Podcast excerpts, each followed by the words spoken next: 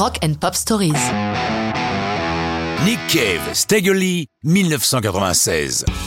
Si Nick Cave a enregistré et publié sa version de Stagger Lee en 1996, il faut remonter un siècle en arrière pour retrouver l'origine de cette chanson, dont l'histoire fait partie des nombreuses légendes de l'Ouest sauvage.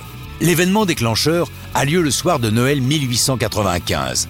Lee Shelton, surnommé Stagger ou Stag, est un Mac notoire de Saint-Louis au Missouri.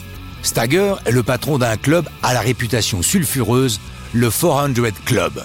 Ce soir de Noël 1895, Stag boit un verre au Bill Curtis Saloon avec l'une de ses connaissances, Billy Lyons. Lui aussi fait partie du monde interlope de Saint-Louis et se pose parfois en rival de Stag. Les deux hommes entament une dispute qui tourne au pugilat durant lequel Billy fait le geste de trop. Il s'empare du chapeau de Stag, un Stetson. Celui-ci réagit en sortant son six coups et tire sur son adversaire, le laissant là, agonisant et quittant le saloon comme si de rien n'était. Pour la morale de l'histoire, précisons que Stagger fut condamné, puis libéré sur parole, mais après d'autres faits délictueux, il a fini sa vie en prison. Cette histoire, avec de multiples variantes, entre dans le folklore de l'Ouest américain. Et très vite, en 1897, naît la chanson, sous des noms variés, Staggerly, Stagoli et c'est Staggerly qui devient le titre définitif de la chanson. La première version à devenir un succès paraît en 1923. Nous n'allons pas toutes les détailler, il y en aurait 170 au dernier des comptes. Arrêtons-nous sur celle de Lloyd Price, qui est un numéro 1 début 59.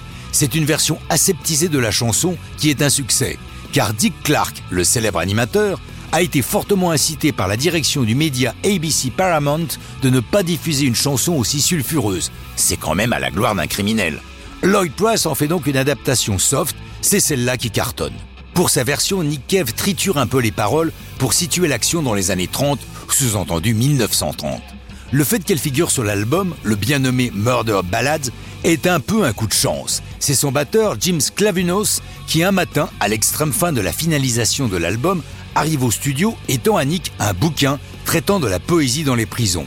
C'est là qu'il a trouvé la version non soft de Staggerly, ce qui immédiatement éveille au plus haut point l'intérêt de Nick.